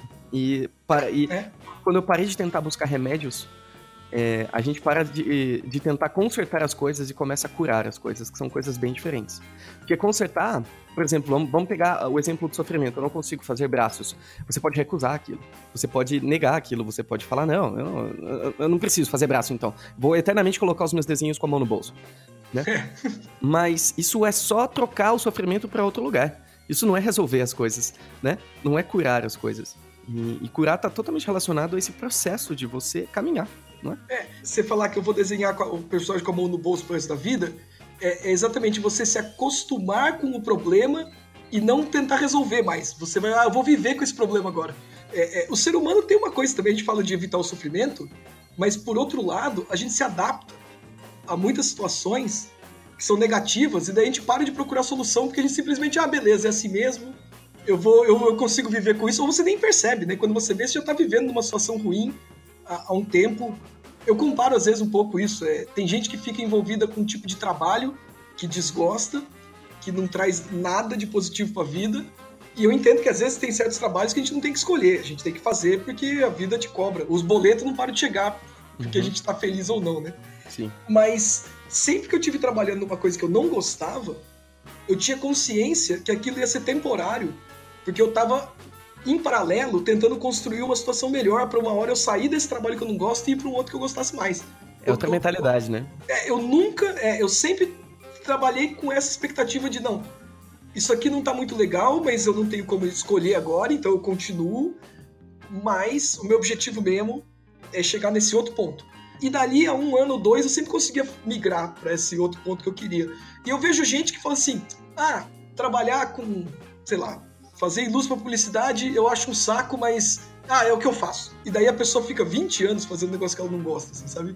É, é, e é bem real. Eu vejo bastante gente que passa por isso. Então eu acho, eu acho que em algum momento, ou eu pelo menos, não aceitava ficar eternamente fazendo uma coisa que eu não gostava. Então, de alguma forma, eu sempre, eu sempre planejei em paralelo sair daquela situação. Mas é meio fácil. Cair é, no. Com certeza. Porque eu, eu acho que é, é, muito do que grita mais dentro de você, tua vontade de sobreviver ou de viver, né? Poxa, é. É por aí mesmo, eu acho. É, porque sobreviver, sobreviver é, é necessário, assim, é, é, fundamental, né? Mas você, se você só sobreviver e não, é, é, não construir nada a partir disso, que, que te traga, sei lá, tem, um, tem uma sensação de plenitude que vem quando eu faço a minha história, publico o gibi, vou num evento e eu vejo que tem público, é, é, é, é indescritível a sensação. O máximo que eu consigo chegar é isso, você se sente pleno. Você fala, nossa, tudo fez sentido agora, assim, sabe? Todos uhum. os dias que eu vivi, tudo que eu tava fazendo até agora, para chegar nesse ponto fez sentido. Daqui para frente eu não sei, mas. Então, pô, depois que você vive isso uma vez, a vontade é de viver isso mais vezes, né? Construir a possibilidade para que isso aconteça. É engraçado, depois que comecei a fazer meus trabalhos pessoais, meus trabalhos como autor, começou a ficar cada vez mais difícil trabalhar para projetos dos outros. Ah, tipo, eu, eu, eu, trabalho com animação, então eu faço projetos uhum. pra, pra, de outros autores, faço storyboard, faço concept, faço cenário, o que for. Mas antes eu ficava muito mais empolgado. Hoje, quando eu tô fazendo um projeto de alguém, eu ainda fico pensando assim, pô, será que um dia eu vou conseguir adaptar uma HQ minha e vai ver a animação e daí vai ser a minha animação? Nasceu já, essa sementinha já brotou dentro de mim. Agora eu não eu tenho que lidar com esse sentimento, mas a, a, a a vontade maior realmente é, é de poder me concentrar nos meus projetos. Assim, então eu, eu, não sei explicar, mas eu falei, é, é, quase viciante. Depois que você sente esse gostinho, parece que você quer mais. Né? E daí cada um tem o seu, né? Cada um uhum. descobre onde quer chegar também, né? Não é que todo mundo vai ser feliz se virar autor de quadrinho, né? Pelo amor de Deus, inclusive, que mais tem autor de quadrinho desesperado aí, querendo. Uma coisa que eu observo muito é pessoas que chegam onde teoricamente elas queriam para descobrir que elas não querem mais. Tem, tem, tem exemplos, assim, de artistas que vivem a vida inteira, por exemplo, buscando trabalhar numa Disney, numa Pixar, para depois de quatro anos sair de lá e abrir o próprio estúdio. É como se fosse um check na lista, sabe? Tipo, ah, agora já fiz isso, tá tudo bem. Então, é interessante observar que o que a gente quer também muda com o tempo bastante, né? Uma coisa que eu, que eu queria perguntar para você. Você disse lá atrás que suas histórias são muito inspiradas também por dificuldades, por coisas que vão acontecendo e por ideias que você capta com outras pessoas. Até o exemplo do Marco que ele falou. Você sente que suas histórias elas funcionam como se fosse sua terapeuta, de certa maneira? Então, é engraçado porque eu, eu, eu comecei a fazer terapia recentemente. Uhum. Então, é, eu tô passando por essa experiência agora e conversando com a terapeuta, que eu não podia dizer isso um tempo atrás, mas agora eu posso dizer, conversando com a minha terapeuta, agora eu posso usar essa frase. É, é, ela, ela falou que os artistas realmente têm a possibilidade de trabalhar os seus problemas na produção da linha que a pessoa segue. Um músico, um escritor, um pintor, alguma coisa. Então ela, ela, ela realçou isso, que é, o fato de você ficar investigando os seus pensamentos, de ficar tentando encontrar uma forma de extravasar, de expressar através de uma metáfora, através de uma canção, através do, do texto, um conto, de uma pintura, ajuda sim a resolver alguns problemas. E eu, e eu sinto, cara, eu sinto que eu, que eu falei, quando eu encontro um problema na minha vida, ao mesmo tempo que eu começo a tentar lidar com ele, eu já começo a tentar pensar em como é que eu posso aproveitar isso em algum roteiro. Agora já ficou automático. Eu até curto. Beleza, aconteceu uma merda. Ai, puta, que bosta, mas peraí. Eu, eu tenho como aproveitar isso. Numa história, não é possível que eu não tenha. E geralmente tem. Nem que seja para criar um sentimento em algum personagem que daí ele vai parecer mais humano. Sabe? Não vai ficar aquele personagem robozinho. Por exemplo, né, no, no Kung Fu Gandia, um dos personagens, que agora tá como protagonista lá, é um molequinho, é um mongezinho que tem uma perna de pau. Tem uma floresta no, no, no vale lá, onde tem o monastério dele, que vai ser alagada, porque estão mudando o curso do rio, e ele quer. Ele coleta todas as sementes dessa floresta para plantar essa floresta num outro lugar. Essa é a meta desse moleque. Então ele, ele, ele passou um tempo juntando as sementes e agora ele quer achar um lugar para replantar toda essa floresta. E numa história de artes marciais, com mágica, com não sei o quê, de aventura, não é um tema tão recorrente. Mas isso vem porque eu e meu pai, a gente tem um, um projeto de reflorestamento de Mata Atlântica lá no sítio. Então a gente tem um viveiro de muda, a gente coleta semente, a gente tira as mudas, a gente planta na época de chuva, a gente cuida. Então eu peguei algo que é totalmente do meu dia a dia e coloquei isso num personagem e enriqueceu muito o personagem. Um monte de gente começou a falar dele assim, pô, que não esperava. Gente que tá acostumada a ler história tipo Dragon Ball, essas coisas, não esperava esse foco dentro de um personagem protagonista de aventura. E eu nunca teria isso se eu não tivesse pego da minha vida. sabe? Essa característica. Então, é a mesma coisa. Vocês vão ver um dia. Eu vou colocar um personagem atormentado com algum problema que ele vai ficar uns dois, três dias sem dormir. E ele vai precisar passar por alguma treta. Ele vai se fuder porque ele ficou sem dormir, porque ele não conseguiu resolver esse problema. Eu vou. É, o que eu falei, depois que entra na minha cabeça, eu já não consigo fazer mais nada, porque eu falei, nossa, ah, eu sei até o personagem que eu vou colocar isso, já, já veio. Eu tava precisando, talvez, desse conflito. E agora, Olha conversando com vocês, veio. E é o que eu falei, e eu Cara, que bom, que inteiro. bom que minha noite mal dormida vai render alguma coisa. Nunca imaginou que pudesse render alguma coisa. quando eu Ai, usar, eu aviso. Eu vou falar assim: olha, isso aqui foi inspirado, não sei quando eu fizer o um post. Porque, é, é, como eu disse, é, é, essas coisas, quando a gente tá escrevendo algo pro personagem, não é comum a gente pensar nisso.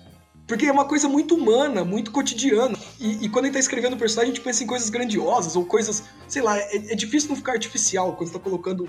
Agora, parece que quando eu entendo é. da vida real, ele, ele entra muito natural no personagem, porque as outras pessoas falam: ah, eu já passei por isso. Eu já fiquei estressado e não consegui dormir à noite, sabe? Então alguém Uhum. pode olhar e falar, pô, eu sei o que esse personagem está sentindo. E, e, daí o personagem fica mais humano, eu acho. Ele ganha camadas que vai deixando ele menos alguém que foi criado, um personagem ficcional que foi criado, e ele vai começando a, a realmente ter semelhança de um ser vivo, assim, sabe? Se torna real, né? É, não sei, pelo menos, pelo menos é por aí que eu tenho ido, assim, sabe? E, de, e tá indo de uma forma natural.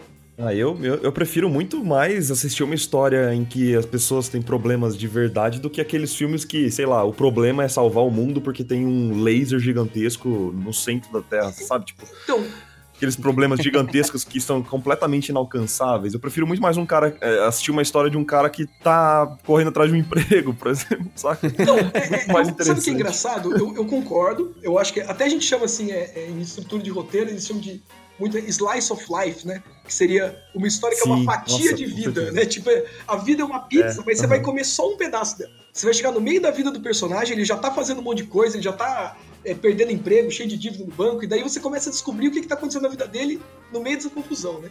O que eu, o que eu tô tentando fazer de verdade, porque eu, eu gosto da história épica, onde o mundo está em perigo e, as, e, a galera quer salvar o mundo, por exemplo. Assim, eu, eu, eu, eu já curti muitas histórias assim, eu, eu consigo ver uma graça nessa estrutura, mas o que eu tô tentando fazer é uma história épica onde as pessoas também têm problemas de dia a dia. Sabe? É, enquanto ele uhum. tá tentando sei lá, aprisionar o demônio de volta na dimensão dele, que esse demônio vai destruir é, o mundo se eles não conseguirem fazer isso, ele tá tentando lidar com uma dívida que ele tem com numa casa de aposta e ele não consegue dormir por causa disso, e daí, sabe, é, é, é, as pessoas tentam salvar o mundo, mas ao mesmo tempo elas têm problemas cotidianos. Em, em formato de série, eu acho que é mais fácil fazer isso. E o Kung Fu Gandhi é a primeira série que eu tô fazendo. Filme, eu tava até conversando isso com a Júlia.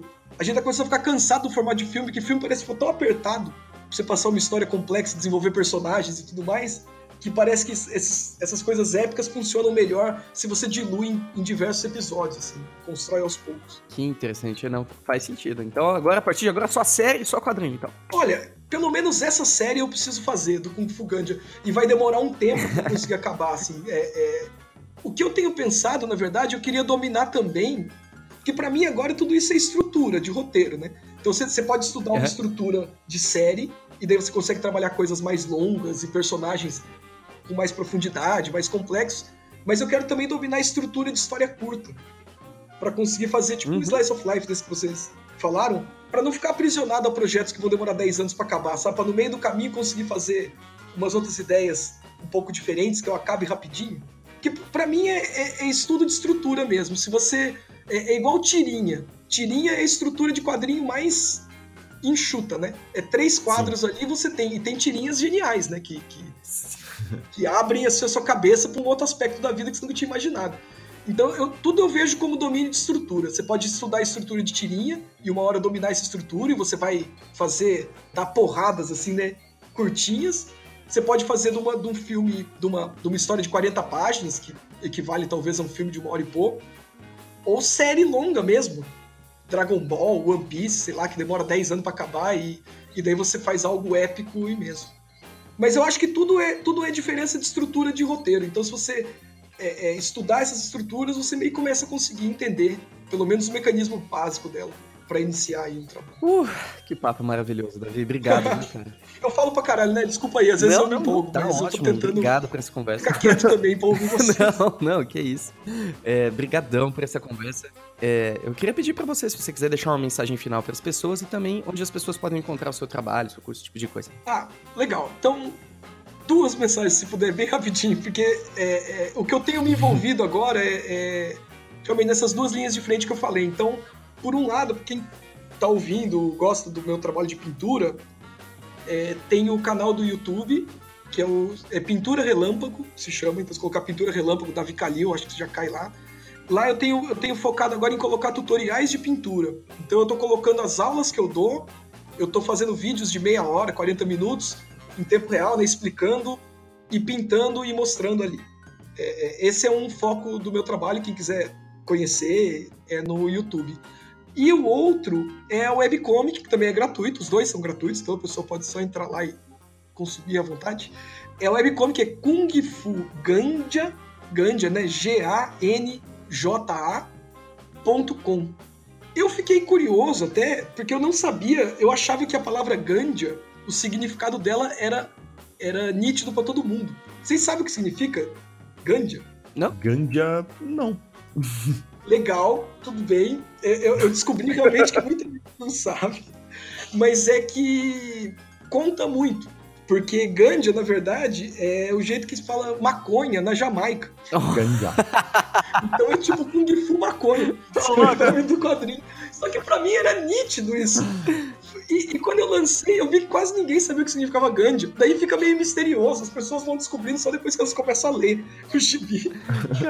É, mas tá lá, não é de apologia às drogas necessariamente, né? É, é, eu falo que é uma história onde existem plantas mágicas. Então tem... Agora tudo faz sentido. tudo fez mais sentido. A, a, a, a estrutura de magia do Kung Fu Ganja está baseada nessas plantas. Então você tem o arroz sagrado da montanha, que é um arroz mágico. Se você fizer um saque dele, ele vai te dar uns determinados poderes. Você tem a própria ganja, que tem várias várias é, é utilidades. Espécies diferentes que te dão poderes diferentes também. Mas todas as plantas, você tem diversas plantas mágicas, é que tem uma coisa em especial com o Kung Fu Ganja, que é um personagem que eu tô começando a apresentar da história. Assim. Então, é só para saber para onde vai mais ou menos. E o kungfuganja.com é onde dá para ler o webcomic em português. Então, é, são esses dois, são essas duas linhas de produção que eu tenho seguido. E, e um, um, conselho para todo mundo, o cara que tá começando, é isso, um resumo de tudo que a gente falou, né? Uhum. Não desista e, e não fique culpando o mundo por tudo também. Tenta olhar e encontrar as brechas que existem para vocês aproveitarem e inserirem seu trabalho nessas brechas e aos poucos vocês conseguem se estabelecer no mercado. Mas estudem e analisem esse mercado antes. Não fica só criando na sua cabeça uma saída meio romântica. Vai conversar com os profissionais, encara a realidade que, por mais seja dura, ela vai te mostrar um caminho mais confiável para você seguir do que ficar só em casa estudando desenho e, e brisando a sua cabeça de que um dia você vai ser descoberto, entendeu? Não existe muito isso vai atrás de quem já está no mercado, estuda de uma forma mais analítica e encontra a sua brecha, que daí você uma hora cava o seu espaço ali dentro também. E não tenham tá medo certo? de ser, de triste. Isso, não tenho medo vai sem medo de ser triste. vai sem medo de ser triste, que é isso aí. A tristeza a gente embrulha e come junto com arroz e feijão e continua tocando. Não pode parar por, por causa disso. Aí vem tudo junto. é isso aí.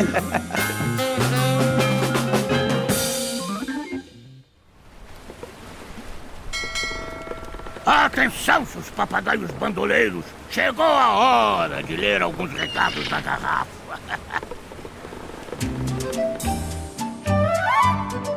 Nossa, você acessou o recado sem mandar o link hoje. Hoje é milagre, minha gente. Recados na garrafa com o Marco acessando o link sem eu ter que mandar. Ah, você já começou? Que bom. Então Sem vamos começar. vamos começar os recados na garrafa com uma receita de um bolo bonito. Como fazer um bolo bonito por Kiu como o Henrique pediu na semana passada, vamos lá. Pegue um lápis e desenhe o bolo. Pinte o bolo da sua cor favorita. Faça isso com bastante amor e carinho para ele ficar grande e saudável. Ah, muito obrigado, que muito obrigado. Contextualizou aí, né, tal, com arte. Ah, muito bom. Parabéns, sua melhor, melhor receita de bolo que vimos aqui. Olha, eu acho que as pessoas não gostaram da ideia, porque ninguém viu a receita de bolo.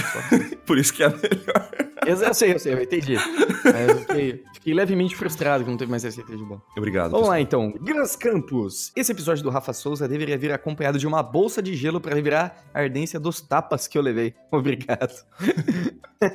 o episódio do Rafa, né, que foi dois episódios atrás, realmente foi uma lição de vida, né, né Marquinhos? Não tem jeito, cara. Pelo que a gente já via no, no canal do Rafa, não tinha como ser diferente, tá ligado? Acho que.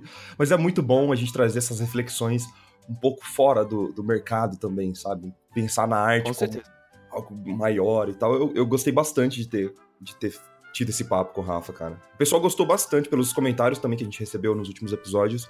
Vixe Maria. então. Recadinho do Erlandson. Sempre escuto aqui nos casts sobre esse comprometimento em estudar e acabar esquecendo das pessoas ao nosso redor. Opa, pera um pouquinho. Vamos lá. Deixa eu terminar de ler, a gente já conversa. Queria saber de vocês se é errado não conseguir pensar diferente disso, pois eu não consigo enxergar outra coisa no momento. Cara, eu particularmente hum. não me lembro de ter dito para você esquecer das pessoas ao seu redor. eu falo isso, eu, falo bem diferente disso, na verdade, cara. Pois é, Marquinho, eu também não acho que é bem por aí, sabe? Eu acho que existem períodos sim que você fica mais focado no seu trabalho, não tem como a gente ter um equilíbrio perfeito entre as coisas, mas deixar os outros pratos caírem eu não acho saudável em nenhum momento, né? Mas assim, não existe certo e errado, eu acho que você tem que viver o que você tem que viver, aprender o que você tem que aprender. Às vezes você precisa passar por isso para realmente ter o conhecimento do que a gente tá falando. De que família é muito importante, sim. Família, e de que os amigos, amigos. também é muito, são muito importantes também. É, as, as, pessoas que estão à nossa volta são muito importantes, né? Mas às vezes escutar, claro, a gente, a gente falando aqui, você escutando aí, isso não, isso não gera conhecimento, isso gera conteúdo, isso é uma informação. Conhecimento é o que você faz com o que você escuta. É o que é a tua vivência. E isso você vai ter que descobrir por si mesmo. E se o preço de você descobrir isso é esquecer todo mundo e correr o risco de perder algumas coisas, tudo bem. Viva o que você tem que viver, meu amigo. Mas acho que eu e o Marco, a gente não, não acredita que isso é um bom caminho. Pela nossa experiência, né, Marquinhos? Nossa, com certeza. Eu acho que você ter uma convivência fora do desenho é essencial, cara. É essencial. Mesmo na fase de estudos. Você não pode simplesmente, ao meu ver, né? Você não pode simplesmente ignorar toda a sua, todos os seus amigos, toda a sua vida, tudo que você passou até o momento, sabe? Para se focar apenas em desenho.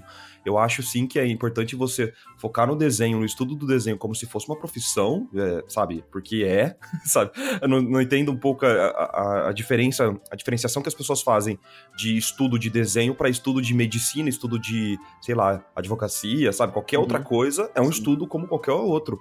E da mesma forma, você precisa se dedicar. Mas isso não, não quer dizer que você tem que comprometer seus relacionamentos externos, cara. Com certeza. É, uma coisa que eu gosto de pensar, Marquinho, é de expandir a nossa visão pra frente, sabe?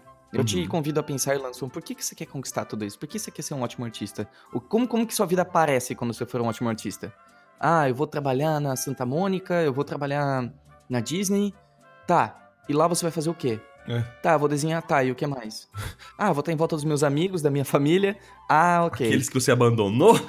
É, então, não é? É interessante a gente pensar o porquê a gente tá fazendo o que a gente tá fazendo. E não perder não, não, perder referência do que é mais importante na vida. Né? Uma das partes fundamentais de qualquer pessoa, de qualquer profissão, é você conseguir se comunicar com as outras pessoas, sabe? É você conseguir é, trocar experiência, né? Isso, isso faz parte de qualquer é, profissão até do ser humano. Se você, por exemplo, for um, um, artista excelente e não conseguir lidar com as pessoas porque você simplesmente não sabe mais como fazer isso, você vai ser um péssimo profissional, saca? Ué, eu quero jogar uma, uma, uma questão para você aqui, uma coisa interessante de gente refletir. Você acha que essa postura que a gente tem mais recente aí dos últimos 15, 20 anos, de ficar 100% numa coisa, blá, blá, blá, se vem devido aos jogos também? Especialmente MMOs, onde as pessoas, elas tem aquele hábito de, ah, vamos upar, upar, não sei o que, não dá XP e... Não, Rick, não, acho que não tem nada a ver, cara. Sabe por quê? É, principalmente os jogos que eu vou falar da minha experiência com jogos, né? Os jogos que eu joguei são todos comunitários, sabe? Todos você precisa de uma party para poder upar, você tem que lidar com as pessoas para poder upar. É, você não fica sozinho, saca? Principalmente o MMO que você falou, você precisa, sei lá, se juntar com outros amigos ou com outras pessoas e conhecer outras pessoas para poder é, chegar num objetivo maior, sabe? Eu acho que não tem nada uhum. a ver, sinceramente. O que pode acontecer é, é, o isolamento físico. Isso sim, isso com certeza acontece. Você cria apenas amizades virtuais, você nunca vê os seus amigos. Isso aconteceu um tempo comigo, sabe? Por isso que eu acho saudável você sair um pouco da sua casa, do seu computador, do seu videogame, para respirar ar, ver pessoas. Isso, é, isso é muito importante para sua, sua saúde mental. Mas eu não acho que o videogame põe, põe, isso, põe isso em xeque, não, sabe, Rick? Pelo contrário. É, de certa maneira, influenciar só. Não, muito bem, então. Então tá bom. Mas, ó, pelo contrário, é, é, o videogame ele socializa pessoas que têm uma, já uma predisposição a ficar introvertida, a não conversar com outras pessoas, entendeu? Você meio que é obrigado a ter que interagir com essas pessoas e tal. Acho que, na verdade, é o contrário. Bonito. Muito bem, muito bem. O grande balaustre. Olá, pessoal da Iconic. Bom, eu sei que descobrimos bastante fatos que aconteceram nas vidas do Lira e do Marco durante os Iconicasts mas está faltando um episódio especial sobre vocês, pois eu queria saber mais sobre suas carreiras, que tal? Olha aí, já pediram isso, né, Marquinho? Que já coisa pediram. boa, obrigado. Grande Balaustre, ótimo nome, aliás. Bom, se você quer um episódio sobre mim, se prepara para escutar todas as histórias que você já escutou, né? Se eu já me repito normalmente, imagina. claro que não, cara. Eu acho que você tem muita coisa que não falou ainda, Rick. Principalmente a sua trajetória de estudo, né? Como foi produzir seu curto. Cara, vamos fazer um episódio? Vamos fazer então, beleza? Eu estou afirmando que vai rolar esse episódio, pessoal. Provavelmente no final do ano, pode ser um especial, final do ano ali, a gente faz um episódio, sei lá, de, de duas horas, um dobro, assim, metade eu, metade Henrique. Pode ser legal. Enfim, tô viajando. Cara, chegou uma mensagem agora. É isso mesmo que eu tô vendo? Meu Deus do céu, enquanto estávamos lendo, chega a mensagem de Jacares Magistralis. Olá, tenho um grande problema em definir meu estilo, pois gosto de formas diferentes de desenho e pintura. Meus trabalhos em aquarela são diferentes dos de pintura digital, até mesmo na estrutura, por exemplo. Isso pode ser um problema? Marquinhos, se eu não me engano, vocês gravaram um motim sobre isso? Cara, exatamente. Grava... Olha, mas que gancho, hein? Que gancho maravilhoso. Temos um motim para falar exatamente desse assunto, Jacares Magistrales. É, é o motim número 2 sobre estilo lá com a Carol Gariba, Rainer Alencar e Júlio, é, e comigo, né? Então acho que vale muito a pena você ouvir pra gente não precisar ficar falando tudo de novo aqui, sabe? Mas fica a nossa, nossa propaganda pro Motim e para uma live que gravamos com o Catan. Olha aí, que já tô fazendo outro gancho aqui, que lira aqui, tá demais, cara. cara, já tem também uma live especial, especialíssima, eu diria, que gravamos com o Catan, na, numa quarta-feira, logo após um episódio aí do, do Luzi, e que também a gente aborda um pouquinho dessa questão de estilo, de como você criar coisas legais. Nossa, é, é uma live super completa, acho que vale a pena todo mundo ver. Se você não viu ainda, confira lá no canal do YouTube do Iconic, beleza? Muito bem, meus amores, muito obrigado por todos os recadinhos. Se você quiser deixar seu recadinho pro próximo episódio, não perca tempo. Assim que você escutar isso, clique aqui embaixo em enviar o um recado na garrafa e já deixa sua mensagenzinha para acalentar o nosso coração, porque sabe como é? Caralho. A gente precisa de carinho. Eu vi um outdoor agora. Não perca tempo, mande já a sua mensagem. Piscando, né? Piscando. Mas você não perca tempo, se inscreva no nosso canal do YouTube e deixe a sua avaliação se você gostou desse episódio. É sempre válido lembrar. Henrique, antes da gente encerrar, eu queria te fazer uma pergunta. Passa. Como é que tá a energia de seu prédio que você derrubou durante a live do Catan? ok, vamos relatar então o que aconteceu. Basicamente, a gente ia fazer pão de queijo durante a live do Catan, que eu estava hosteando. O que aconteceu é que a tomada, quando a gente ligou o forno, parece que deu um curto-circuito na casa e todas as tomadas pararam de funcionar. Mas a energia não caiu. então, basicamente, a gente ficou. O meu computador começou a entrar, meu notebook começou a entrar no modo energia, né? E foi acabando. Aí o Marco teve que assumir, senão não ia ter mais live. Aí a gente conseguiu lá no disjuntor mudar umas coisinhas e deu certo, mas a gente aprendeu ah. que na hora de fazer o pão de queijo tem que desconectar o aquecedor, senão não dá certo. Tudo bem, tudo bem, beleza. É só para deixar registrado aqui. Ai, Marco, ai, Marco. Ai, ai. Foi um dia difícil, foi um dia difícil. Mas conseguiu comer pão de queijo? Tá tudo bem? Que bom. Não, na verdade ele amoleceu, ficou parecendo uma pasta. E agora a gente vai ter que uhum. refazer a formata de bolinha dele para poder fazer um pão de queijo. Que gostoso. Não comi pão de queijo. Beleza. Cara, minha indignação. Isso é episódio. Muito bem. Muito bem, meus amores. Obrigado pela presença de todos vocês. Fiquem agora com uma mensagenzinha para acalentar vossos corações e até semana que vem. Até Adiós, muchacho. Que passem bien. Adiós, amigo.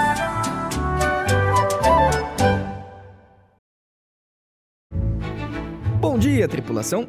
Todos os dias trabalhamos, estudamos e nos esforçamos com a promessa de que amanhã chegará a felicidade. Como se hoje fosse só um pedágio para chegar onde a gente realmente quer.